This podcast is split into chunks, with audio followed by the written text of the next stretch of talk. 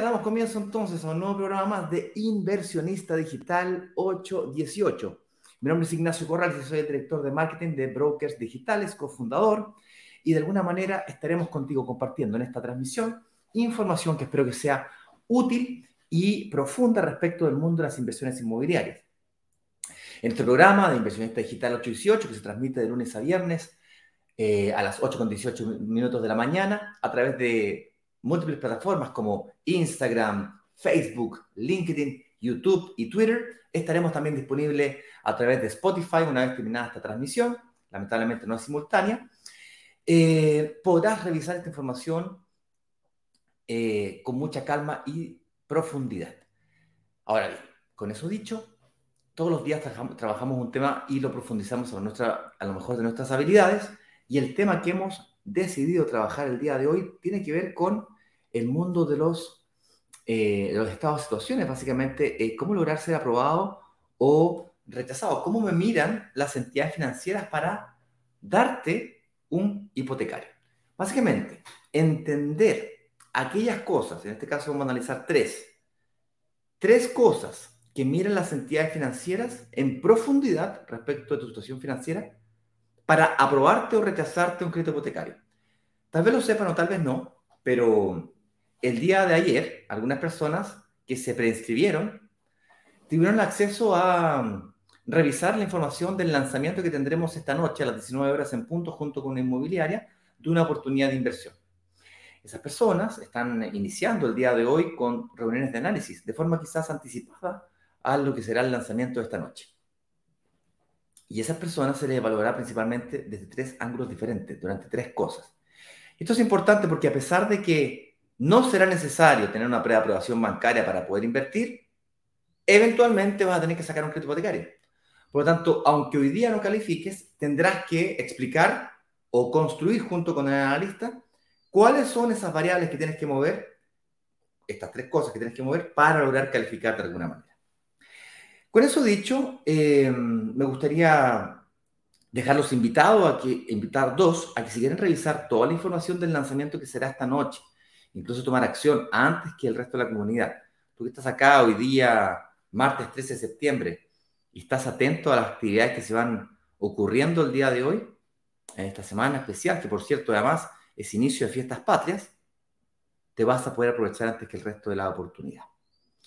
Con eso dicho, acá abajo te puedes preinscribir y revisar la información de este prelanzamiento, brokersdigitales.com slash prelanzamiento y ahí encontrarás un video que yo grabé con la misma presentación que será planteada esta noche, con los mismos detalles exactamente igual, con la única diferencia que claro, esta noche será explicada en conjunto con la desarrolladora inmobiliaria, con los gerentes de la inmobiliaria, van a presentar el proyecto, en cambio yo al día de ayer grabé el video pues solito, una especie de práctica a lo que será esta noche. Y la gracia de todo esto es que vas a poder reservar antes que el resto, vas a poder tomar acción antes que el resto. ¿Y por qué esto es importante? Pues bueno, porque igual que un buffet, los departamentos se terminan, las unidades se acaban, las ofertas se terminan. Lo que no quieres es llegar al último de la fila, lo que quieres es llegar de los primeros a, elegir tu unidad. Y la unidad se elige una vez que eres aprobado en tu reunión de análisis. No es suficiente con pagar la reserva, además debe ser aprobado. La razón de esto es porque antiguamente tú reservabas, pagabas tu reserva, elegías la unidad e inmediatamente pasabas a tener una reunión de análisis. El problema es que nos llenábamos de, eh, de unidades de departamento bloqueadas, que luego había personas que pues eran rechazadas, no calificaban. Y teníamos lista de espera antes de comenzar las reuniones y eso generaba mucha frustración. Por eso que decidimos cambiarlo. Primero paga la reserva, te da derecho a tener tu reunión de análisis, elige la primera hora disponible y luego, una vez aprobado, recién ahí puedes elegir tu unidad. Entonces, la gracia es ser el primero en ser aprobado. Y si no eres aprobado, no pasa nada. Se te devuelve tu reserva. Y si es que quieres, eres aprobado, incluso así tienes 14 días todavía para arrepentirte. ¿Ok? Una vez pasados los 14 días, así, en la lista de espera corre, anda, vuela. Bien, bien, bien, bien, bien. Entonces, para dar comienzo a esta transmisión, entonces vamos a invitar a expertos del mundo de las finanzas, gente que de alguna manera fue contratada en brokers digitales en alguna época cuando ya decidimos que no íbamos a ser solamente tres amigos emprendiendo en el mundo de las inversiones inmobiliarias y tratando de ayudar a, inversionistas a transformarse en inversionistas que invierten eh, logrando que sus propiedades se paguen solas, dijimos, ¿sabes por qué no invitamos a gente de la industria, pero no de la industria inmobiliaria, sino que de la, de la industria financiera? Y nos pusimos a buscar personas que de alguna manera tenían la habilidad de construir estrategias de inversión inmobiliaria, porque nos dimos cuenta que eso es lo que realmente hacemos acá, eh, construir en conjunto estrategias de inversión inmobiliaria personalizadas, porque estos lives te ayudan a comenzar a entrar a este mundo, pero esa es la reunión de análisis donde tú realmente bajas esto a tierra, pones la pelota al piso y construyes algo de forma personalizada, porque a lo mejor yo no tengo ahorros, pero a lo mejor tú sí. A lo mejor yo tengo una capacidad de pago alta, pago eh, cuotas altas, pero a lo mejor tú puedes pagar cuotas bajitas. Entonces, eh, a lo mejor yo estoy listo para sacar un crédito hipotecario hoy día, a lo mejor tú no, necesitas más tiempo. Entonces, cada uno tiene que construir una estrategia en función de su situación actual. Y la situación actual no es solamente la renta. La mayoría de ustedes cuando hacen preguntas, y por cierto me gustaría mencionar que el chat se encuentra completamente abierto, pueden preguntar lo que quieran. La, gente que está en Instagram le recomiendo que utilice el box de preguntas para preguntar porque el chat pues no lo, se va y no alcanzo a mirar, son muchas perillas, no alcanzo a mirarlo, mirarlo todo. Y nos pusimos a buscar a estas personas especialistas en el mundo de las finanzas y, encontramos a una persona. Partimos con una persona. Una persona que tenía mucha experiencia en la banca, en bancos, había sido agente de banco, había sido eh, eh, eh, analista de, de, inversiones. Yo no sé si a ustedes les ha pasado alguna vez que hablan con su ejecutivo de cuenta, del banco me refiero, y le dicen, oye, mira, ¿sabes que tengo 3 millones, 5 millones, 10 millones, 20 millones, 50 millones? Eh, gané un bono, no sé, vendí un auto, vendí una casa, vendí un terreno, recibí una herencia, no sé. Y de repente la noche a la mañana te, viste con, con plata en la cuenta corriente que, que, te sobró. Lo que los gringos le llaman a esto, te sobró un... Uy, se me olvidó el nombre gringo, pero no importa. Cuento corto, llama a tu ejecutivo y le dice, oye, tengo esta plata, ¿dónde la invierto? No la quiero tener en la cuenta corriente, la quiero poner en algún, algún fondo de inversión. ¿Qué me recomiendas? Y, no es el ejecutivo el que te atiende, te atiende un analista de inversiones. Pues bien, ahí decimos contratar a esa gente, gente que tenía experiencia en el mundo de las inversiones. Y los fuimos entrenando y capacitando y profundizando sus conocimientos específicamente sobre el mundo de las inversiones inmobiliarias. Así que yo con eso les quiero presentar entonces a esa persona, que fue el primer analista que llegó a nuestra comunidad de inversionistas y futuros inversionistas para, y él es el que la persona que de alguna manera tiene más experiencia en esto, se transformó eventualmente en el jefe de los analistas para poder eh, supervisar que lo que él había aprendido lo que nosotros habíamos traspasado a esa persona, él puede también traspasárselo al resto de los analistas. Con eso dicho, yo presento aquí a don Jorge Larrucó, lo voy a hacer pasar primero aquí a Instagram. Dame un segundo, acepto la transmisión con Jorge Larrucó. Y señor director, ahora sí, haga pasar con la cortina a don Jorge Larrucó.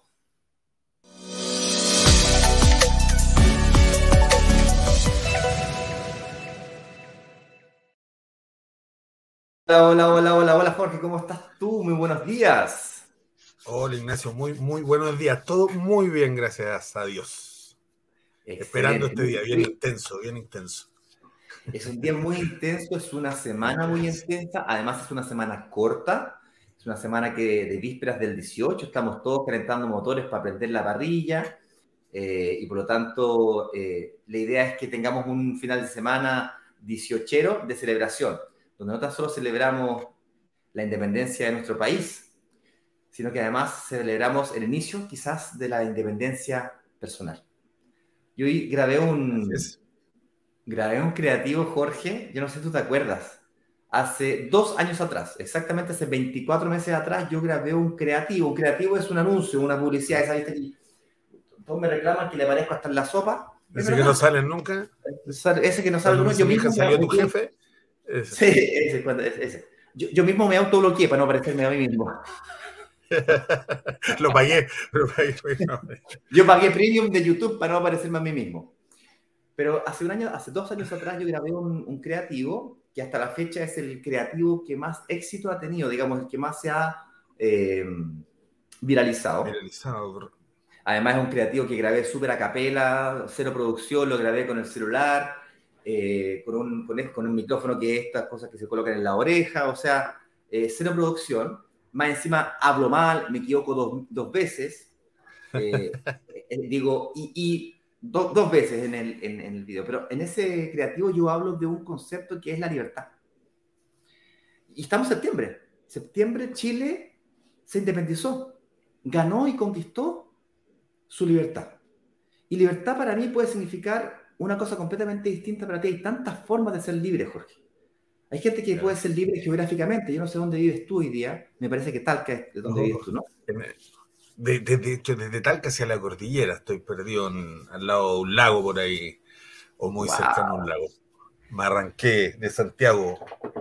¿Habrías pensado, soñado tú hace cinco años atrás, siete años atrás, de que eso iba a ser posible en tu carrera profesional?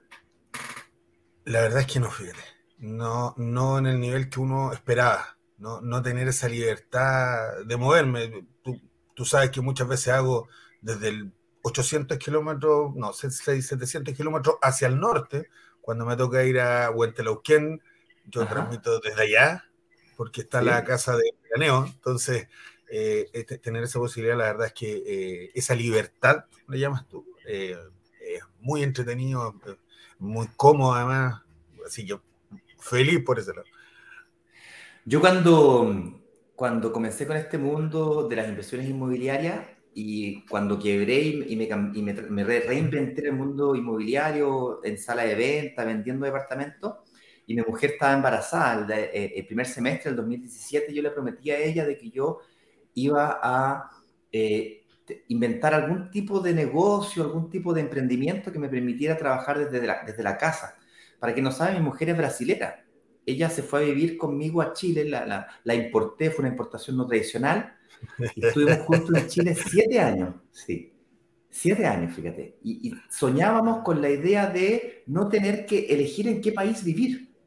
Entonces yo, yo hoy día, hoy día, vivo en Santiago, y vivo en la ciudad, es una ciudad chiquitita, al sur de Brasil. Esta ciudad se llama Tres Coroas y queda como a una hora y media de Porto Alegre. Entonces, yo me paso para allá y para acá. Cada cinco semanas estoy yendo y volviendo, o cada, máximo cada ocho semanas estoy yendo y volviendo. Me quedo una o dos semanas en Santiago y así me voy para allá y para acá.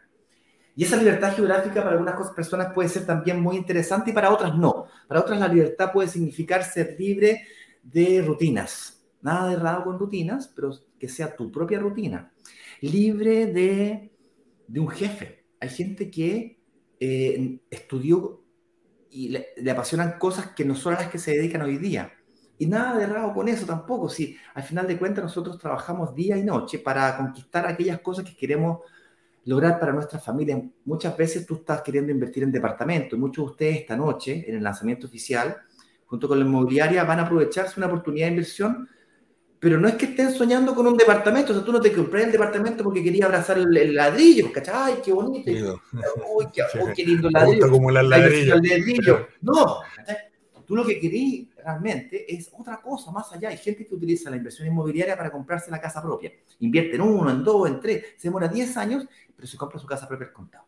Hay gente que quiere mm, asegurar su futuro, su pensión, no confía ni en, en nadie. Hay gente que, como yo, por ejemplo, eh, está un poco traumatizado con este tema de las pensiones. A mí me tocó ver cómo mis padres se peleaban con su hermano para ver quién pagaba eh, la, salud de mi abuela. Y durante cerca de 10 a 15 años estuvo pagando, ¿no es cierto? Dos de los tres hermanos pagando. Y hoy día, hasta el día de hoy, están peleados o hay roces familiares por causa de que eh, peleándose los hijos, quién cuidaba y quién pagaba, ¿no es cierto?, la salud y los cuidados de mi abuela. Yo no quiero eso de mis hijos. A mis hijos quiero que se peleen por quién recibe la herencia, si tú quieres, pero no quiero que se peleen por quién me tiene que cuidar a mí. De eso me encargo yo. Ah, y para eso decidí utilizar el vehículo de la inversión inmobiliaria. Hay gente que quiere anticipar su jubilación, Jorge. Yo no sé el objetivo que tú como inversionista o futuro inversionista quieras obtener. Lo que sí sé es que está fuertemente relacionado con el amor. Llegar allí sea lo que sea que allí signifique para ti, yo estoy seguro que está fuertemente vinculado con el amor, con el amor a un hijo, a un amigo. El amor se encuentra en tantos lugares diferentes, de tantas formas diferentes, en la mirada de un amigo, en, conocerle la, cara y tú ya sabes lo que quieres. Esos pequeños detalles que ¿Qué hacen a esa persona especial? Esos pequeños detalles que solamente tú conoces de esa persona que te vinculan con ella de por vida, independientemente del tiempo que te hayas estado separado de ella. Y la inversión inmobiliaria no es más que es un vehículo para llegar a, a vincularte y asegurar lo que sea que tú estés queriendo, para llegar a donde sea que tú quieras llegar. Con esa introducción que me quedó un poquito larga, Jorge, me gustaría que, es que me, a mí me, apasiona este tema, disculpa. Me apasiona el tema, es que eso pasa, eso pasa justo. Me apasiona mucho, me, me, se me ponen los pelos de punta, se me, pone la piel de gallina. Eh, porque, viejo, no hace mucho rato atrás, yo estaba, pero botado en el suelo, yo me entregué. Yo, en, el, en, en diciembre del 2016, el 28 de diciembre del 2016, yo me entregué, me rendí. Me dice, pa, me rindo me ganaste. No hay más. Y la empresa se quebró, yo me, presenté, me iba a presentar en liquidación, me rindo. Que, que, pase lo que tenga que pasar. Diez días después me llama el banco y me dice, Ignacio, no te presentes en liquidación. Me llama el ejecutivo, un colega tuyo, Jorge. Me dice, mira, hemos estado evaluando, tú tienes una propiedad eh, que está tasada en 5.300 UF nos debes 1.600 UF más las tarjetas de crédito, créditos de consumo y podríamos hacerte un rescate. ¿Te interesa? Yo dije, ¿what? Sí, mira, eh, hemos estado hablando aquí con los analistas financieros, hemos tasado tu propiedad y está tasada en 5.300 UF. ¿Cómo? Dije yo, no puede ser, yo creo que te equivocaste, si esa propiedad la compré en 2.300, te debo 1.600 UF, o sea, con suerte vale 3.000 UF esa propiedad, o sea, no, no creo que no, no, no, Ignacio, esa propiedad nosotros la, si tú, si tú lo autorizas, nosotros mandamos a tasar la propiedad, que costaba como 70 lucas, y te hacemos un rescate, te bajamos la tasa, porque tú tenías una tasa del 5,9%, y la tasa está en el banco en el 3,5%, y me dieron, me dieron una tasa del 3,9%, te quedan 10 años por pagar tu propiedad, te lo voy a subir a 30, te bajo la cuota. Tres meses de gracia, reinvéntate. Por Dios que me dijo eso me puse a llorar. O sea, le corté el teléfono y, me puse a llorar. ¿Cómo era posible que una propiedad haya pasado a costar 2.300 UF a costar 5.300 UF, 2.000 UF? Entonces, eh, para mí eso era, era descabellado. Y así fue como entré a este mundo, Jorge. Fue porque un analista financiero analizó mi caso, mi situación financiera, y dijo, mira, esto lo arreglamos así, pa, pa, pa, pa, pa, y movió los naipes, el ajedrez, y pum. ¿Te parece que si analizamos estas tres cosas, nos ayudas tú a analizar estas tres cosas que las entidades financieras miran para darte o retrasarte un crédito hipotecario? Sí, por supuesto. Oye, partamos por lo más básico, ¿qué demonios es un crédito hipotecario? Mucha gente hasta el del partido ya sabe lo que es, pero hay otros que no.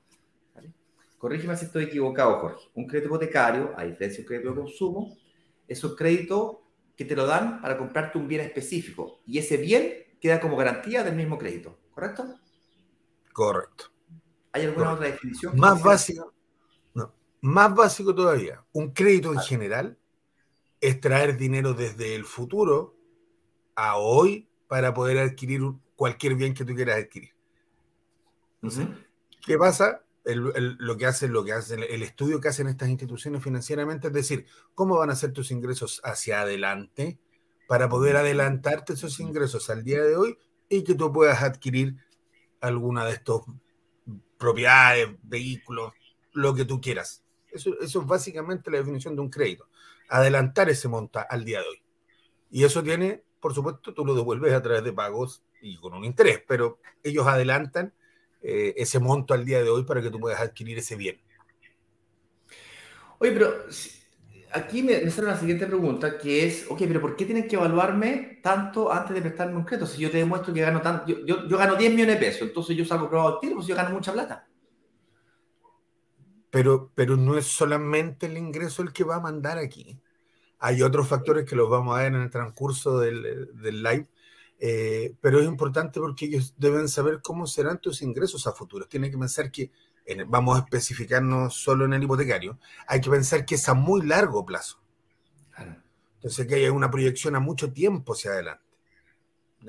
Y es necesario saber qué condiciones estás para asegurarse, porque al banco no es inmobiliaria, al banco no le interesa llenarse de propiedades, al banco le interesa pasarte este dinero y que tú le devuelvas ese retorno eh, en forma de interés, que es lo que, el trabajo que ellos hacen. claro, fondo tienen que evaluar. Claro, yo, trato de, emular con lo que me pasó a mí y, me pongo a pensar por qué una entidad financiera querría o preferiría hacerle un rescate a una persona como yo, que no tenía ingreso, que estaba rentado en deuda y que lo único que tenía era un patrimonio. Es decir, yo no tenía ingreso, ni tampoco tenía un, contrato de trabajo, no tenía nada. Lo único que tenía eran dos cosas. Tenía un patrimonio, un patrimonio, tenía mucha deuda, no tenía ingresos y tenía un elemento adicional, Jorge. Y con el tiempo me fui dando cuenta que tenía este activo dentro de mi espalda que no me había dado cuenta que tenía y el banco lo logró, este, este analista financiero lo logró mm, considerar. Ver. Y lo logró ver, ¿ok?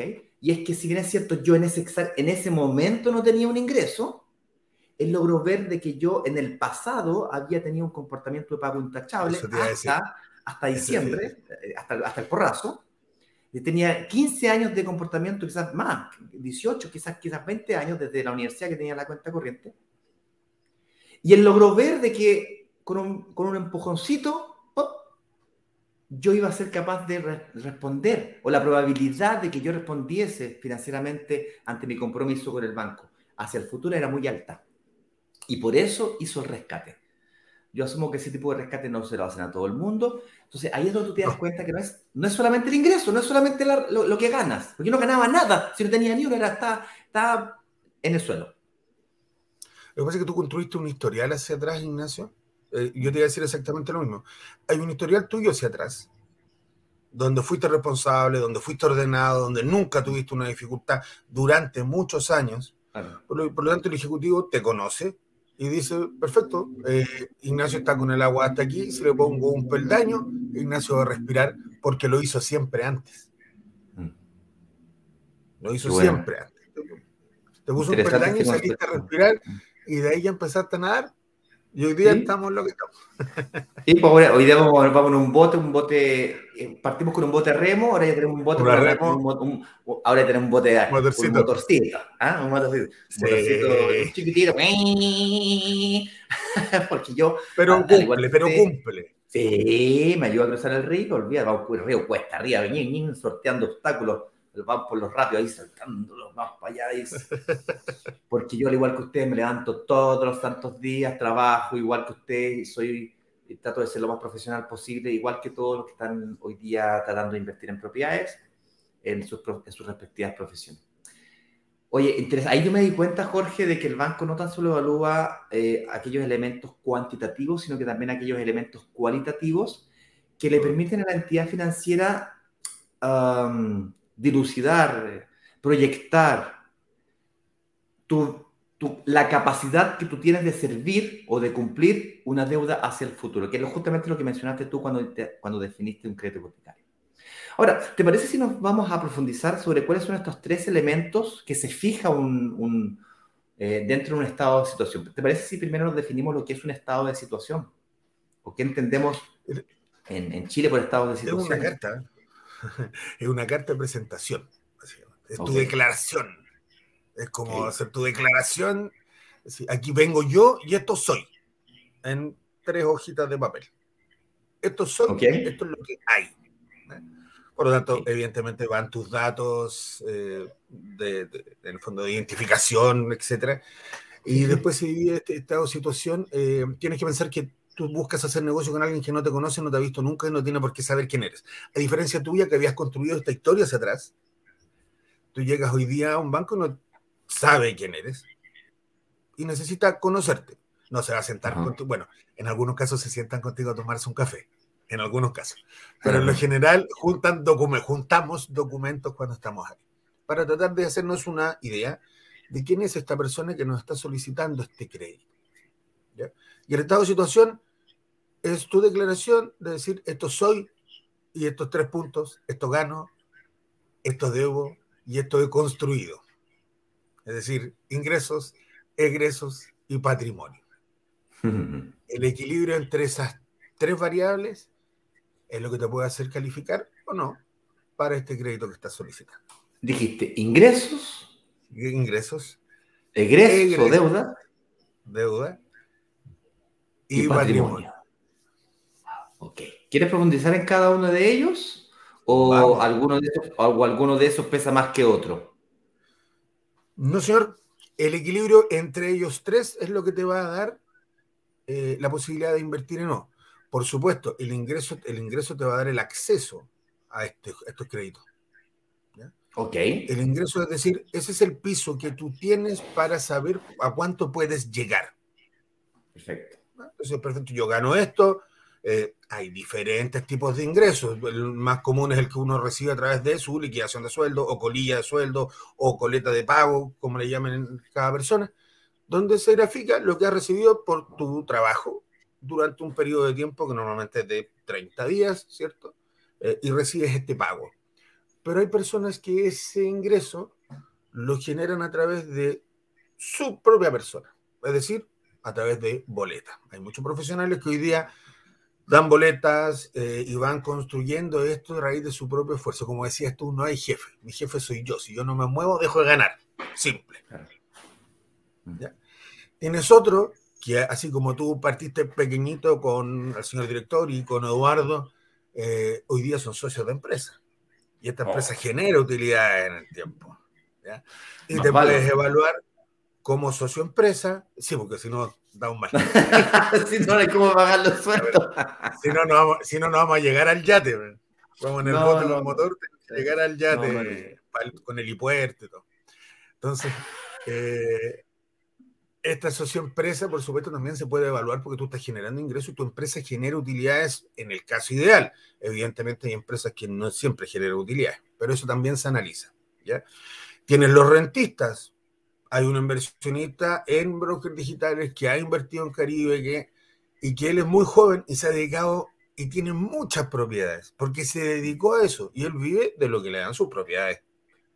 es decir, arrienda sus propiedades y eso también constituye un ingreso. Y los más tienen liquidaciones, boletas, asociación empresa y tienen propiedades. Es decir, la tiene todas. la tiene todas. ¿Está bien? ¿Está bien? Eh, exactamente. Y también se analiza, y caso a caso, porque hay que ver exactamente cuánto es esta base de ingreso para poder saber cuánto es lo que el banco puede llegar o la mutuaria puede llegar a entregarte como crédito. Oye, y las deudas. Pues, me queda claro que los ingresos no es solamente cuánto ganas, sino que también, no es solamente la parte cuantitativa, le digo yo, sino que también la parte cualitativa, es decir, eh, la parte de dónde estudiaste, qué estudiaste, hace cuánto tiempo trabajáis ahí, en qué empresa trabajáis ahí, en el fondo tu capacidad, como tú dijiste, estudiemos tus ingresos actuales, tus ingresos del pasado, para poder tratar de definir cuáles son tus capacidades de generación de ingresos futuros, porque voy a, tener que traer, voy a tener que traer tus ingresos futuros al presente, por lo tanto, analicemos tu capacidad de generación de ingresos futuros. Y para eso necesito información cuantitativa y cualitativa de ti en relación específicamente a los ingresos. Entonces no basta, me ponen siempre en el chat, me preguntan, oye, yo gano 800 lucas, ¿puedo invertir? Eh, información insuficiente, porque depende, porque, ¿cachai? Ganas 800 lucas, pero a lo mejor tenés 20 mil pesos en ahorro, ganas 800 lucas, sí, pero ¿haciendo qué? ¿Como médico o como vendedor o como, o como arquitecto o como artista? No, no sé, ¿cachai? Entonces, em, es bien interesante este tema de los ingresos. Y lo siguiente es la deuda. La deuda. Todo el mundo le tiene miedo. Todo el mundo le tiene miedo a la deuda. La palabra está como media estigmatizada, ¿cachai? Eh, pero como dice Robert Kiyosaki, Kiyosaki, Kiyosaki. Ese era otro. Este, el Kiyosaki no, ese es otro.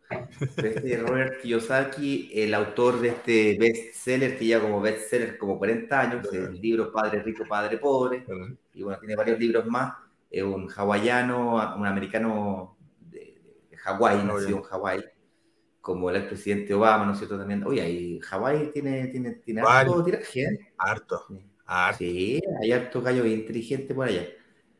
Ahí podemos hacer bloques digital en Hawái. Yo me, yo me ofrezco a ir a. ¡Ah, mira! bloques digital en Hawái. no, me gustaste, me gustaste. Y tú, y tú te irías para allá y buscarías desarrollar inmobiliario, oportunidades de Sí, sí. No tengo ningún problema. No considera. ¿Quién más? Me gustaría saber quién más de brokers digitales los que están en el chat estarían dispuestos a irse a Hawái a. Los analistas todos. Todos estarían Mi analistas todos. Mi analistas todos. sin duda alguna. Es más, es que a otro de los brokers digitales que ya existe. Oye, Mira, pero que buscar oportunidades realmente buenas, ¿ah? Tienen que ser oportunidades, pero así, pero filetes, filetes, filetes. Bueno, no, se van todos. De hecho, si tú le dices hoy día que tiene que irse uno a Brasil, se va a Brasil. Si tú le dices que tiene que ir a Iberia, se va a Iberia. Si tú le dices que tiene que ir a Iberia, se van a Caribe. Son felices si tú les dices eso. Parten, no. No la piensan y parten. Bueno, oye, qué increíble esto de la, libertad geográfica, impresionante. Ya, pero hablemos de las deudas. ¿Por qué se fijan los bancos cuando hablamos de deuda? Mira, lo que te decía está muy estigmatizado la deuda. Y voy a dar el ejemplo a ti, porque estábamos hablando de lo que te pasó a ti. ¿Qué pasa si tú, tus deudas, hubieses sido un mal pagador hacia atrás? No hay ninguna posibilidad. Claro, ahí me, ahí me revienta. en vez de ir por el lado de. la claro, en vez de pagarse con, con, mi generación de ingresos futuros, me remata la propiedad y si intenta pagar lo que puede, me, me cierra las puertas, me bloquea, me, me, me elimina. Y eso si hubiese sido un mal pagador. ¿Qué pasa si nunca hubieses tenido una deuda? Ah, lo mismo, pues no tendría, no tendría cómo saber si es que yo soy bueno o mal pagador, claro, buen punto. Claro, si nunca tiene una deuda, nunca este tipo paga, no paga, quién es, ¿cachai? Eso no, no, tiene historial. Son los dos extremos, los dos extremos, mal pagador o nunca ha pagado nada. Y la institución... No tiene nada, es raro, nunca no tiene nada. Tiene 40 años, no tiene nada, qué raro. es extrañísimo. Y más si tienes una buena renta y no tienes nada, es muy extraño tener, o sea, pues, si tú ganas dos millones de pesos, nunca haber tenido una cuenta corriente, eh, el ejecutivo asume inmediatamente que algo te pasó para atrás. Claro, hay dos palos y no tienes nunca una cuenta corriente o no tienes hoy día una cuenta corriente, automáticamente tuviste un problema en el pasado. Algo te pasó, algún problema tuviste hacia atrás que hoy día eso no lo tienes. Entonces, no, no hay que tenerle miedo a la deuda. Eh, claro, hay que tenerla dentro de ciertos parámetros Vamos a hablar desde el manual porque tú bien dijiste cualitativos y cuantitativos. Dentro del manual, el cuantitativo dice una deuda responsable es que hoy día, si yo gano un millón de pesos, destine el 40%, es decir, 400 mil pesos al pago de estas deudas llamadas grandes, hipotecario, consumo. Ese 40% a su vez dividirlo en 25% y 15%. 25% como el dividendo, el pago, la cuota máxima hipotecaria que yo voy a pagar en promedio, porque en promedio tú dijiste, hay cosas cualitativas que pueden hacer que este chicle se estire un poquito más. Y un 15% como la cuota máxima en consumo. Nuevamente, eh, cuantitativamente, eso es lo que dice el manual. Eh, ahora, tu profesión, tus años trabajando, la empresa puede hacer que esto se estire otro, un poquito más también. Pero el parámetro es ese. Y, y en eso nos fijamos nosotros, los analistas y yo, en la evaluación vamos a conversar de tus ingresos, pero ¿qué tanto de tus ingresos está utilizado por esta deuda? Si está por sobre estos parámetros, vamos a preguntar cuándo se termina. Porque de eso podemos continuar hacia adelante. ¿Cuándo termina el crédito? Cada uno hipotecario entiende que es más largo. Habría que refinanciarlo probablemente. Ok. ¿Qué fue lo que me hicieron a mí? Me quedan 10 años, me pasaron a 30 y te bajó la cuota, y con eso te dejaron una cuota. más cómoda y para ti era más fácil acceder a pagar esa cuota y quedabas bajo este parámetro. Y con eso te aire a los pulmones mientras nadabas. Oxígeno, uff. ¿Qué pasa? Probablemente, mira, probablemente tu ingreso era tan alto o, era, o era de una suma importante que te permitía pedir un hipotecario a menor plazo y dejarte una cuota muy alta. ¿Qué pasó? Cuando te pasó esto, el pago, el dividendo se te hizo inalcanzable porque no había cómo. Porque a mí no me cabe duda, de lo que te conozco yo, que te rebuscaste por todos lados. Si no me cabe duda alguna. Pero puede ser que esto era tan alto en ese minuto que no alcanzaba y a pesar de todo ese esfuerzo. Ah. No alcanzaba. Igual aguanté, aguanté, aguanté como seis meses que no, ocho meses que no recibía, la, no recibía mi sueldo, igual pagaba el dividendo, pagaba la tarjeta y así me iba jugando y empezaba y ahí después me pagaba, sacaba un milloncito por aquí y, y siempre, siempre salí con la bicicleta hasta que ya me pilló la cuestión, ya no, no pude. ¿Viste? Pues entonces, incluso con lo que hacías te quedaba igual alto. Eh, y lo mismo pasa en consumo, pero en consumo siempre es una deuda a corto plazo que se llama. Lo máximo normalmente son cinco años. Entonces nos interesa saber, oye, ¿sabes qué? Esta deuda está, por sobre este parámetro. ¿Cuándo la terminas? No, la termino en un año más. Perfecto. Desde un año hacia adelante tienes que ver la entrega del proyecto. No empezar de ahí a, a pagar por tu departamento. Parte hoy, pero en un proyecto que se entregue en unos dos años, un año y medio, cosa que este sobreendeudamiento que hoy día te deja fuera, ya esté pagado al minuto de la evaluación formal del crédito. Perfecto. Entonces, no es malo tener deuda. Hay formas, siempre hay formas de cómo arreglarlo. ¿ya? Siempre hay caminos. Te garantizo que los analistas y yo te vamos a decir ese camino si es que hay problemas. Si no hay problema, por supuesto, mucho más fácil. Si pasáis sobrado, dale. No, en eso no hay problema. Eh, las tarjetas de crédito. Aquí, tarjetas y líneas, por algo es el mejor negocio de los bancos. Pero si no se habían dado cuenta cuántos hipotecarios te dan y con cuántas tarjetas te llenan. Va por ahí. Sí, lógico, es el mejor negocio. Eso, es grasa a la vena. ¿Por qué? tiene un 3% de interés más o menos, dependiendo de la tarjeta, ¿cierto? Del nivel de la tarjeta, pero la básica tiene un 2,9 de interés rotatorio. Eh, ¿Y qué hacen los ojos con el monto de tus tarjetas y de tu línea? ¿Qué va a hacer el banco finalmente? Como no sabe cuándo vas a ocupar tus tarjetas y líneas, para efectos de evaluación las considera completamente utilizadas. Yo tengo un millón de pesos, me lo van a cargar completa. ¿Por qué? Porque yo hoy día tengo un comportamiento un poco serrucho que le doy. Un día la ocupaste, después la pagaste, después ocupaste un poco más, después pagaste un poco menos, después es como un gráfico. Eh, ¿cómo lo que hacen las instituciones es finalmente determinar cuántos son tus pagos de obligaciones mes a mes? ¿Cuáles son las obligaciones que adquiriste y cuánto tienes que pagar? Pero la tarjeta es imposible ponerle una cuota mensual porque con este comportamiento, ¿cómo determinas exactamente cuánto pagas? el banco, porque hoy día tienes una cuota, perdón, y mañana, hoy día la noche te fuiste al casino, eh, tuviste una noche de juerga, y mañana aparece con otro monto la tarjeta ocupado. Claro. Correcto. Para evitarse eso, el banco considera las tarjetas completamente utilizadas, por lo tanto, tú lo que hagas con la tarjeta le va a dar lo mismo, igual las mutuarias, o sea, ya está ocupada esta tarjeta para nosotros, y te pone una cuota del 3% de ese monto.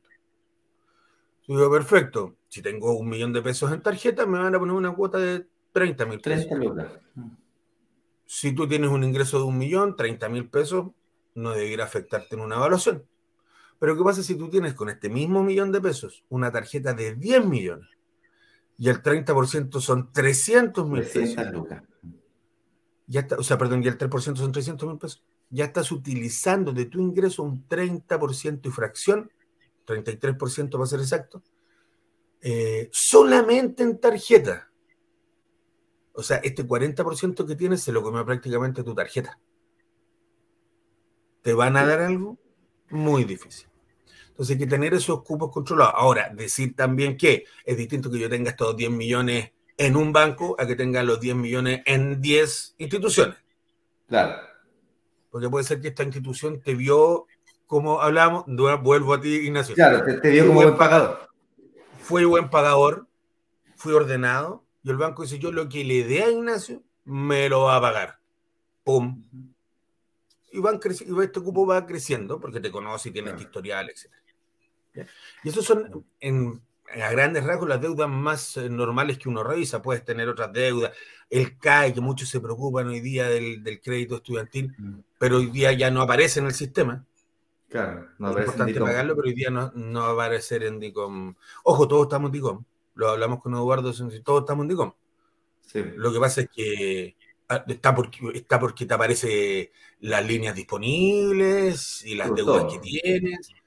Claro, pero eh, también aparece cuando eres mal pagador. Y ahí es cuando está el problema. Claro. Eh, eh, todos estamos en DICOM porque DICOM lo que hace es que te entrega una especie de scoring bancario que dice la probabilidad, es, es, un, es un ratio de, que va de 0 a 1000 y que te permite eh, mientras más cercano a 1000 es más alta la probabilidad de que, de que pagues. Eso es lo que está diciendo. De que pagues. Exactamente. Oye, vámonos al tercer punto. Eh, ¿En qué se fijan cuando hablamos de tu patrimonio? El patrimonio hoy día, Ignacio, es eh, lo que tú has construido en el tiempo. vuelvo, hoy día quedaste de ejemplo para todo. Vuelvo, Ignacio. Ignacio tuvo un buen comportamiento, adquirió esta propiedad de 2000 y algo UF, que después fue sin quererlo su salvavidas. La adquirió, pero a medida que él tenía ingresos, Ignacio iba construyendo eh, lo que todo habla en normalidad. Yo me compré el auto, tengo ahorro, tengo una propiedad, que es lo mismo que uno. Son cosas que tú vas adquiriendo porque uno quiere adquirir cosas, muchas veces quieres tener tu casa, quieres meter a tu familia, dijo el Coco Legrand, uno quiere comer, comprar cosas, y no comprar la casa para meter adentro las cosas, güey. Eh, eh, pero efectivamente uno va comprando estas cosas, ¿ya? Eh, a medida que tu ingreso mejora, te va a permitir adquirir mejores cosas, cambiar el auto, tener una casa más grande, pero uno va construyendo este patrimonio. Me pasa en las inversiones cuando dices la inversión en uno. ¿Por qué la inversión en uno? Cuando tú haces un magíster, cuando tú haces un doctorado, cuando tú sigues estudiando, por supuesto que eso te da esta proyección a futuro que haces tú. Por supuesto que te deja eh, mayores posibilidades de adquirir un crédito, porque están viendo esa proyección hacia adelante. Mira, con un doctorado, con un magíster, por supuesto que puede incrementar sus ingresos de aquí al futuro. En el caso de los profesionales que adquieren maquinaria, si tú eres un transportista y tienes muchos camiones, es tu patrimonio. Has ido comprando. Un dentista, sus equipos son carísimos también. Un ciclista que hace descenso, hoy día bicicleta de 12 millones de pesos, casi un auto. Por supuesto que eso es patrimonio. ¿Cómo que casi un auto? Eh, dos autos me compraba yo en mi época con eso. Ah, en tu época, hoy día no alcanza uno. Tenía el auto de los picapieras. Eh, carísimo carísimo. Eh, pero bueno, no me permite cambiarlo, pero no me quejo con los que tengo también. Entonces, el patrimonio es lo que has logrado construir con tu trabajo y tu esfuerzo y tus ingresos durante el tiempo que llevas trabajando. Evidentemente, aquel persona que es muy joven, su patrimonio está empezando a construirlo. Aquella persona que ya tiene más edad, sobre los 45 años, yo estoy bajo, así que por eso digo sobre los 45 años hacia arriba, que ya está en, franja de... No se nota, ¿no? No, se nota. No, no son todos jóvenes ahí. Eh, Eduardo se le puede notar más, digo, después me No, Eduardo, lo que pasa es que Eduardo eh, no, es la cantidad de años, sino que la, cantidad de usos por, por hora que tiene. Ah, dice, no es que, esté, no es que esté, no es que esté viejito, es que está utilizado. Sí, ayer estaba reclamando que estaba muy cansado, claro, con ese día que tiene, esa vida de juerga, de, carrete, de asado tras asado tras asado. la responsabilidad, la responsabilidad, ya. Bueno, el que puede, Nos preparamos para un fin de semana bonito. Intenso, de bueno. espero que hayan hecho dieta, chiquillos, antes, espero que hayan hecho dieta los tres meses antes de este fin de semana. Bueno, hay que ver cómo amanecemos el lunes. Eh. El martes, perdón, el lunes feriado. Oye, entonces, eh, piensa al contrario. ¿Qué pasa cuando tú llegas hasta edad, no sé, 50 años, vas al banco y le dices, eh, perfecto, don Ignacio, ¿cuánto ganas hoy? Ah, 10 millones. Ah, perfecto. ¿Y tiene propiedad? No. Ya, bueno, el, ejecutivo me dice, bueno, tendrá ahorro. Eh, Ignacio, ¿tienes ahorro? No. ¿Y em, vehículo tienes? No. ¿Viaja mucho? ¿Estás constantemente yendo de Brasil a Chile? Eh, no. Bueno, ¿y qué hiciste con la plata? ¿Cómo te gastas la plata? Es, es, es, muy extraño que una persona de ese nivel de ingreso no tenga nada. Y él, inmediatamente lo que hace el, ejecutivo es decir, ¿sabes que algo pasó para atrás? Que esta persona tiene este nivel de ingreso, pero que de alguna forma tiene que haberlo perdido todo, ocupado todo, algo le pasó. Entonces, tienes que empezar a construir este historial de nuevo a esa edad. Por supuesto que es difícil, es distinto a los 27 años, que estáis saliendo de la universidad, estáis recién construyendo tu primer trabajo y vas adquiriendo estas pequeñas cositas. Eh, ser ordenado desde el principio es fantástico. Yo cuando salí me lo gasté todo. Todo. cuando dice, oye, hicimos todos los errores, aquí hay otro más. Claro, después que llegué a los bancos dije que la embarre, pero bueno, uno aprende después con, la vida laboral. Pero al principio, uh, olvídate, hijito, papá, papá, papá, yo tenía un adicional de la tarjeta de mi papá, así que imagínate. Eh, Hacer la pedazo. Papá, te mando, te mando por ahí, te amo, gracias. Así como papá, tengo una idea, que tengo un conocido mío siempre dice, papá, tengo una idea. Eh, me pasaba lo mismo. Así tengo una idea, muy. me siento muy identificado con ese, me siento muy identificado con ese término.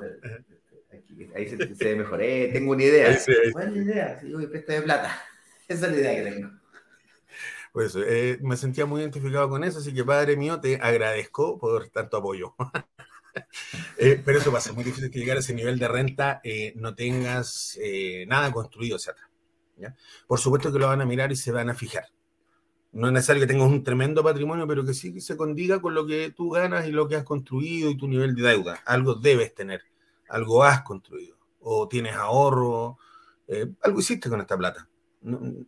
Porque, o sea, si no la ocupaste en algún lado, la tenías guardada, por último la tenías en la cuenta corriente. No sé, pero algo hiciste con esta plata. ¿ya? O la invertiste, o tienes propiedades, como te decía, tienes ahorro, o vas comprando seguros con APB, seguros de día con ahorro, pero en alguna parte está. Si no hay nada muy extraño que el, que el banco te pueda aprobar algo, porque no van a entender por qué, si tu nivel de renta te lo permite, no tengas nada. Eso vamos a hacer preguntas ahora, mi estimado amigo Jorge, pero no sin antes hablar un poquito de, eh, de lo que va a pasar esta noche. Esta noche a las 7 de la tarde tendremos un lanzamiento oficial junto con la desarrolladora inmobiliaria. Se va a abrir el carrito oficialmente hasta mañana, miércoles a las 7 de la tarde, es decir, durante 24 horas.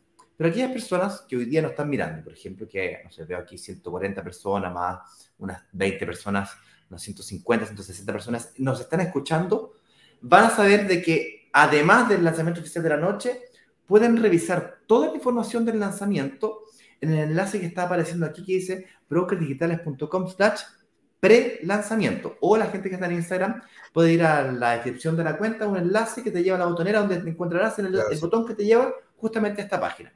Y es una página donde está el video donde yo grabo la explicación del lanzamiento de la noche, claro, lo hago en una especie de monólogo, una especie de práctica de la misma presentación que haremos mañana, pero mañana digo, esta noche, pero esta noche lo haremos junto con la inmobiliaria.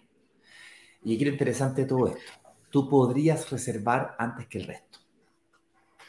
Y reservar antes que el resto te permite tener una reunión de análisis con Jorge y su equipo antes que el resto.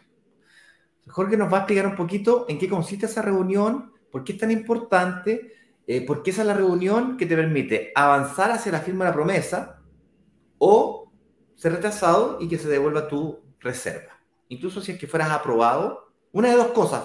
Si tú reservas, una de dos cosas pasan. O se devuelven tus 100 mil pesos o tienes 14 días para firmar promesa de compra-venta. Terminamos a 14 días la lista de espera, porque a partir de mañana personas van a quedar en lista de espera. Garantizado. Así es. Garantizado que va a pasar. No ha pasado los últimos 10 lanzamientos que hemos hecho. Eh, la cantidad de unidades que la inmobiliaria nos entregó en esta oportunidad es menor que los que nos entregó la primera vez que hicimos un lanzamiento de este, de este proyecto, por lo tanto, eh, la vez pasada nos, quedamos en de espera, en esta oportunidad también es altamente probable que nos quedemos con lista de espera. Cuéntanos un poquito, Jorge, y nos vamos a preguntas, señor director. Hoy día, lo que se van a encontrar básicamente es lo que hemos hablado durante todo este live. Sería indispensable, al menos que hayan podido enviar el estado de situación que sus asesoras o los back office han estado pidiendo a medida que van cayendo estas reservas. Nos permite a nosotros, eh, lo que yo les hablé, permite a, a, mis analistas y a mí revisarlo antes y ya tener la idea en la cabeza de cómo dirigir esta reunión hacia dónde va, dirigir las preguntas específicamente a lo que nos llame más la atención o nos hace más ruido, confirmar los datos que pusiste, eh, pero por sobre todo ya tener una estrategia clara de qué es lo que hay que hacer para probar en el caso de que no esté, como decía tú, que pase como cañón. A lo mejor hay que mover alguna eh, tuerca aquí, por acá, para ajustar eso, pero también es posible. Eh, hay tiempo para la entrega de este proyecto, por lo tanto se puede trabajar en eso.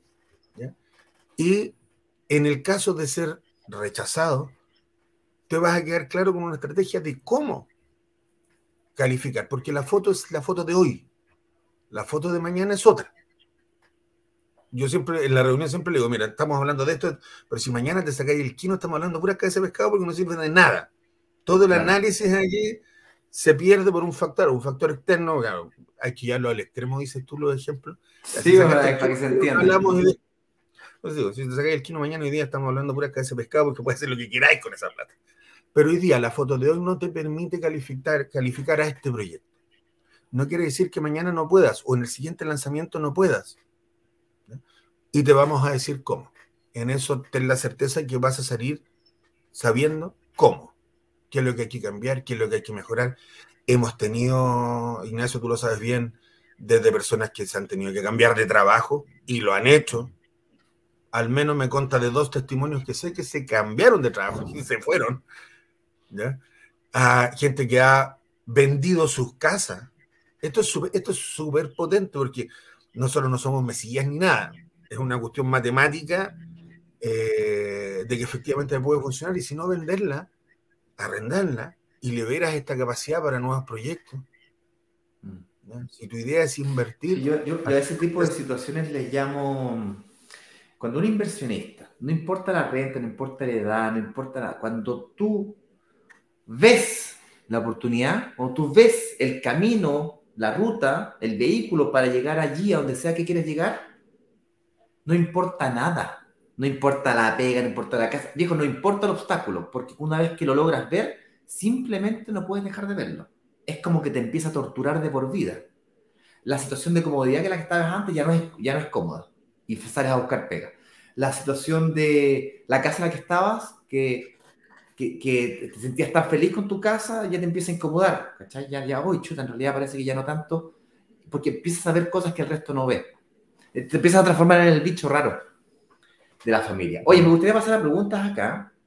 Eh, Neida nos pregunta, Neida Arellano nos pregunta, buenos días, bendiciones, sería bueno saber si con un sueldo bajo y sin pie se puede optar a créditos hipotecarios. ¿Cuál sería el mejor banco?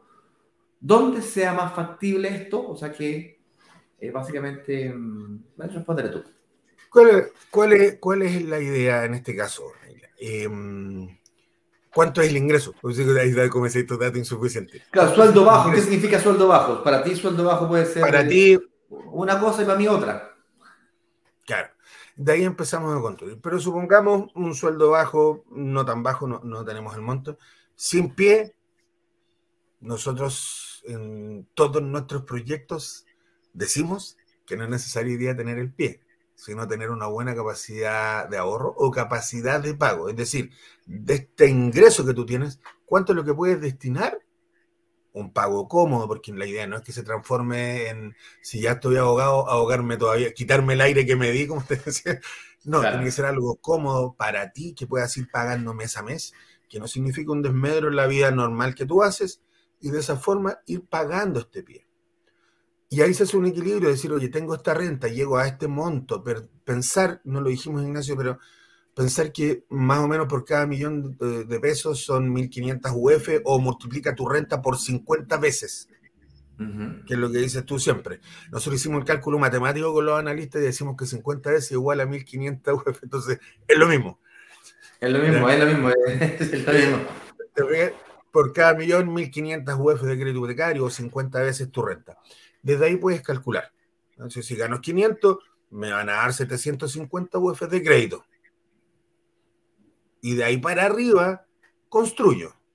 ¿Cómo? A través de mi capacidad de pago, sabiendo cuánto es lo que puedo pagar mes a mes. Si puedo pagar, si quiero ver una propiedad de 1.750 UF, tengo que pensar que voy a tener que financiar de mi bolsillo 1.000 y va a depender de cuánto tiempo hayamos logrado negociar con la inmobiliaria para las cuotas que tengo hacia adelante, para saber si esa capacidad de pago te permite pagar las mil. Si me permite pagar las mil, me dio X cuotas para pagar el pie, por supuesto que podría invertir. Entonces, hay que hacer ese análisis completo. ¿Cuánto es tu capacidad de pago? ¿Cuánto te van a dar como crédito? ¿Cómo está tu nivel de deudas? Que es lo otro que no hemos hablado aquí. Entonces, como decía, necesitamos ver toda la figura pero se podría sin pie invertir. Hay que ver cuánto te permite tu ingreso. Correcto, además se puede complementar renta. Tu verdadero superpoder, como puedes ver, está más en tu capacidad de pago que en tu sueldo. Así es. el, sueldo se puede arreglar de diferentes formas, los ingresos se pueden arreglar de diferentes formas, pero si tú das más pie, es decir, construyes más patrimonio, puedes lograr que tu estado de situación esté más equilibrado.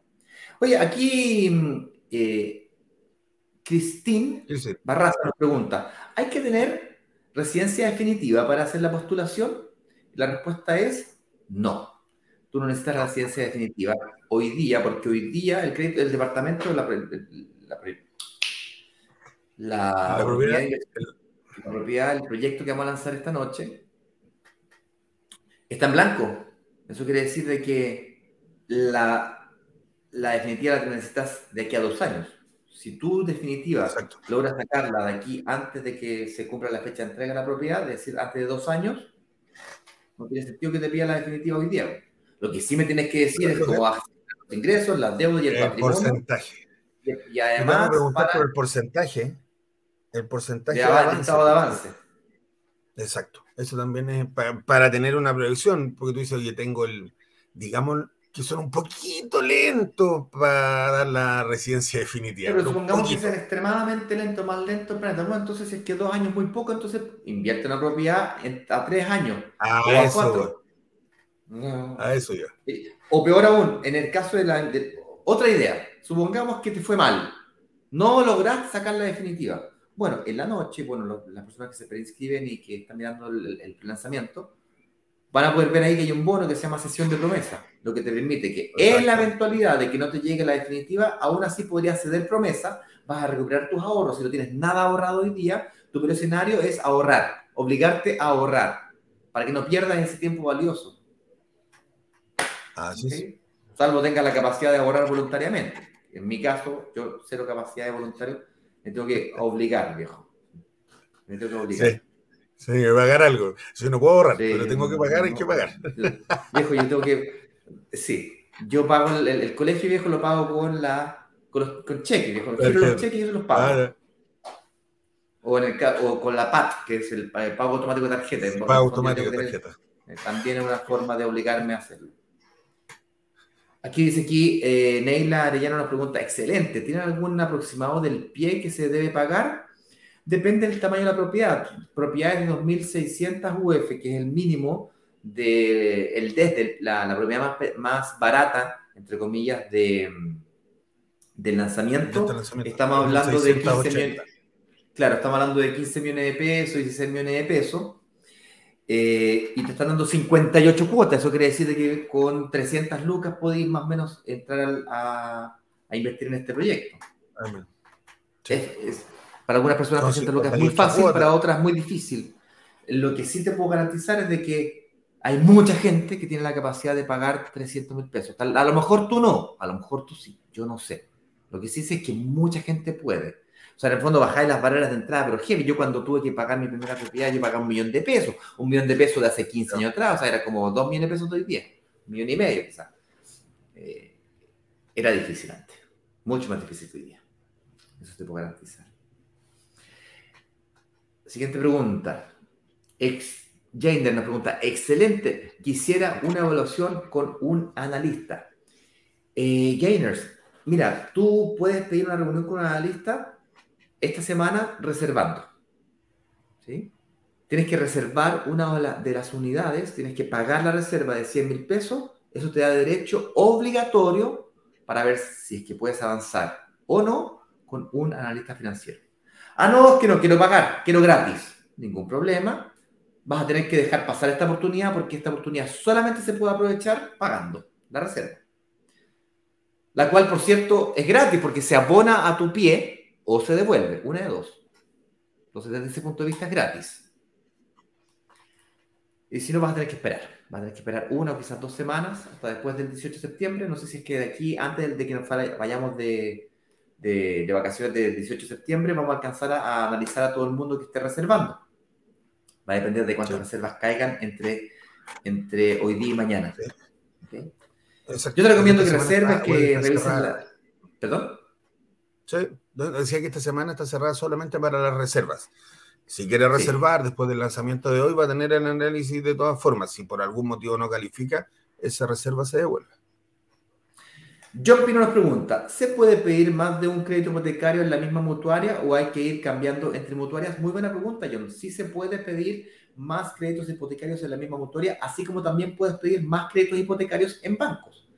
La gracia de las mutuarias es que no aparece el sistema financiero, por lo tanto, eh, se hace más fácil pedir nuevos créditos hipotecarios sin tener que demostrar más renta. Ahora, aquí viene la ventaja. La razón por la cual se puede pedir más créditos hipotecarios en mutuarias, así como también en bancos, es porque los arriendos de las propiedades en las que inviertes hacen parte de tu matriz de ingresos.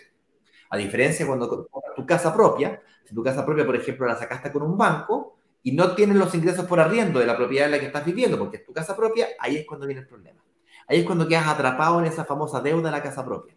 Ahí es cuando la mutuaria, aunque te, te cobren un poquito más caro, que de hecho hoy en día las mutuarias son hasta más competitivas en lo que es la carga anual equivalente, que la, básicamente era la, tasa anual que incluye no solo la tasa de interés, sino que además todos los costos asociados al crédito, que son los seguros, los gastos de administración, los gastos operacionales, etc.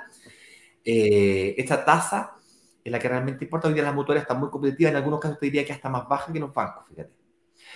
Em, entonces, si se trata de tu casa, yo te recomiendo que sí o sí lo saques con una mutuaria. Pero en la medida que tú seas capaz de demostrar que los arriendos son igual o más altos que los, eh, que los costos que tienes, es decir, que el dividendo vas a estar equilibrado y vas a poder seguir invirtiendo. Lo que sí, claro, eh, quizás ya no te van a financiar al 90% ni al 80%, te van a financiar al 70%, es decir, vas a tener que dar un pie un poquito más alto, porque el banco te, tú, de tu matriz de ingreso, cuando partiste, el 100% era fijo, ahora un 20% es variable, un 30, un 50, un 70, ahora tenías un porcentaje mucho más alto de variable que fijo, por lo tanto eres más riesgoso y consecuentemente lo que pasa es que generación de ingresos futuros disminuyó, como venía comentando, y se hace más cuesta arriba. ¿Cuándo comienza a hacer cuesta arriba? Por la tercera, cuarta propiedad ya se pone más peludo. ¿Okay? Ahora, aquí viene la, la ventaja de pagar en cuotas, con muchas cuotas, mucho tiempo, te permite pagar más pie. Esa es otra estrategia que podrías utilizar también. En vez de pagar el mínimo del 20%, paga el 25% o el 30% de pie. Y así la garantía de la hipoteca, que es la, casa o el departamento en este caso, es una garantía real frente al banco. Te bajan las tasas de interés, entonces el banco queda más protegido, o mutuarios en este caso. No sé si te respondí, no sé si querías agregar algo a, John. No, está súper bien. Lo único, acuérdate de este 25% que es el dividendo máximo que puedo pagar. Mientras estés dentro de eso, la verdad es que podrías pedirlo más de un crédito mutuario o banco, como decías tú, Ignacio, está bien en eso. ¿En la medida que respete esa regla? Ahí se, se, puede doblar un poquito la regla, pero un poquito. Pero decía, estos, estos, factores blandos que hacen que se estire un poco, claro, se pueden ver. ¿Puedo sacar dos créditos hipotecarios paralelos? La respuesta es sí. Las entidades los bancos hoy en día reportan al sistema financiero luego de una semana, más lo que se demora la CMF en subirlo a, la plataforma, al sistema, ponle 15 días, dos semanas. Lo cual mm. hace muy difícil el multicrédito con los bancos. Pero como las mutuarias no reportan al sistema financiero, podrías hacer multicrédito con una mutuaria. Recordando que un multicrédito quiere decir de que si tú necesitas hacer multicrédito, pedirle un crédito a una mutuaria y otro crédito para otro departamento a otra mutuaria, quiere decir que en la misma mutuaria no te prestan para dos departamentos. Es decir, estás sobreendeudando. Si estás dispuesto a hacer ese sobreendeudamiento, ningún problema, a tu riesgo. ¿Cuántos meses eres capaz de sobrevivir pagando el dividendo sin tu arrendatario? Si la respuesta es ninguno, entonces a lo mejor dos departamentos no es irresponsable de tu parte. Con eso dicho, si es que la respuesta es aguanta un poquito, quizás puedes fortalecer tu, tu aguantaje, como le dice mi abuela, el aguantaje, te lo puedes aumentar con, con eh, algunos meses de gracia, que es básicamente cuando no pagas el dividendo, te entregan la propiedad, no pagas el dividendo y tú tienes los arriendos sin tener que pagar el dividendo. Ahí tienes un colchoncito.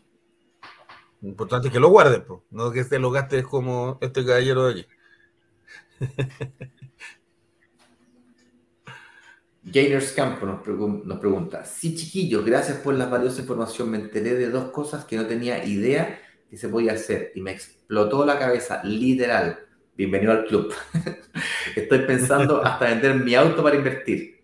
Ja, ja, ja. Pues sí, mucha gente vende su auto, mucha gente vende su auto antes del crédito hipotecario, uno o dos meses antes del crédito hipotecario, saca el crédito hipotecario y se lo vuelve a comprar uno o dos meses después. Y en ese rato anda en Uber, anda en taxi, se las arregla con el auto de la mamá. Hay gente que, que tiene el auto de la mujer y se los pone el auto a nombre de ellos, paga los costos que significa eso, las, 30, las 300 lucas, 500 lucas que cuesta el traspaso, y tenéis más patrimonio. Eh, ese tipo de cosas se pueden hacer.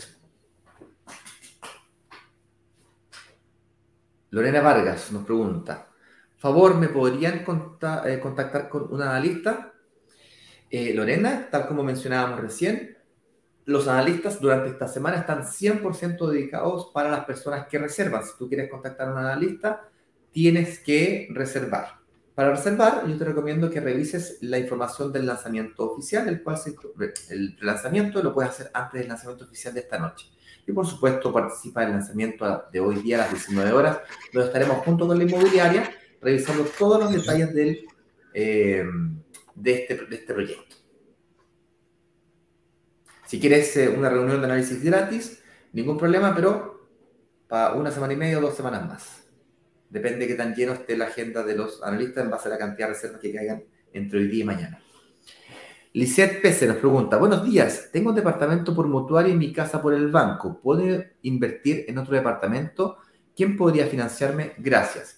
Si es que tú tienes un departamento con una mutuaria y además tienes una casa con un banco, desconozco cuál sacaste primero, pero voy a asumir de que sacaste tu casa primero y luego un departamento, que es lo que la, mayoría de las personas hace porque es intuitivo hacerlo así. Yo lo hago al revés. Yo me estoy comprando departamentos primero, voy a capitalizar, voy a construir patrimonio, luego voy a vender un par de departamentitos y con eso me voy a comprar mi casa, al revés. Pero bueno, voy a suponer que tú lo hiciste eh, de la forma tradicional, que compraste tu casa primero, luego sacaste el departamento. Eso querría decir de que la deuda que tienes con tu casa eh, no es tan alta y que tienes patrimonio ahí con tu casa, es probablemente eso lo que miró la mutuaria que, para prestarte. Consecuentemente, es altamente probable de que otra mutuaria también te preste. Habría que preguntarse si con esa misma mutuaria eh, te prestan o no, pero si es que la respuesta fuera no, otra mutuaria, lo más probable es que sí te preste para un crédito hipotecario de otro departamento. Jorge, ¿algo que... No, no, eh, volver al 25% nomás. Lo que depende es como no van a ver el departamento que tienes en mutuaria, ver cuánto es el dividendo que ocupa tu casa de tu ingreso. Si es menor al 25%, ese espacio es el que te permite nuevas inversiones. Se podría hacer. Eh, no veo preguntas en Instagram, señor director, por lo tanto, esta sería la última pregunta. Gustavo Subiapre nos pregunta: ¿Cómo saber en qué ciudad e inmobiliaria está esta oportunidad de inversión? Gustavo, el detalle de en qué ciudad, ubicación exacta, inmobiliaria eh, se encuentra el proyecto, acá abajo, brokerdigitales.com slash prelanzamiento, vas a caer una página que te va a eh, em, permitir reservar y al mismo tiempo mirar un video que yo grabé el día de ayer con todo el detalle de cómo se llama la inmobiliaria, la ubicación, los precios, las garantías, los bonos. Fui explicando bono por bono. Eh, lo dividí en dos partes la presentación. Primero la parte de los bonos, digamos, eh, cuáles son los desafíos que tienes que superar y cómo un bono o beneficio de este proyecto supera ese desafío. Me refiero al desafío del ahorro, el desafío del financiamiento, el desafío de la información, el desafío de la administración, que es básicamente arrendar tu propiedad. ¿Cómo, supera el desafío del, la arriendo, por ejemplo? Y hay un bono, eh, te adelanto, por ejemplo, hay un bono que te arrienda la misma inmobiliaria el departamento por 12 meses. ¿Pero a precio mercado? No, a un valor por sobre precio mercado para igualar el arriendo con el dividendo. Parte de las negociaciones que hicimos nosotros con esta desarrolladora inmobiliaria. Y así hay otros 5 o 6 bonos adicionales, más la tabla de precios, más la ubicación, toda una explicación que yo hago de por qué elegimos esta, esta, esta inmobiliaria, este desarrollador inmobiliario. Y en la noche, a las 7 de la tarde, vamos a estar en vivo con esta desarrolladora inmobiliaria. Se llama, por cierto, se, los, se llama no, no voy a decir. Monteverde. miren el video, miren el video, miren el video, si lo grabé por eso. No le, conté, no le conté el proyecto, no le conté el proyecto. No, no pienso Pero para que llegue. Lógico. En la noche te di. Eh, Yo te recomiendo que lo veas. Ahí tienes que aprovechar. Está grabado, ponlo en 2.0 si querés, pues pasa, retroceso, play, avanza más rápido, tenía ahí el, video completo. Señoras y señores, tiene mando un fuerte. Que prepare las preguntas para la noche, porque va a estar en la inmobiliaria. es una buena opción. Buena, muy buen, muy buen, buen, buena eh, observación. Prepare sus preguntas. Señoras y señores, mi nombre es Ignacio Corrales. Junto a Jorge Larrocó, estuvimos juntos el día de hoy conversando sobre el increíble mundo de las inversiones inmobiliarias y para ser más específico, estuvimos conversando sobre aquellos tres temas, tres cosas, déjame ver el título aquí, lo perdí aquí, tres cosas que miran las entidades financieras para darte un hipotecario. Ingresos, deuda y patrimonio. Y vimos como todo esto giraba en torno a ser aprobado o rechazado eventualmente por una entidad financiera para cumplir nuevos créditos hipotecarios. Nos vemos online. Chao, chao. Que esté muy bien. Chao.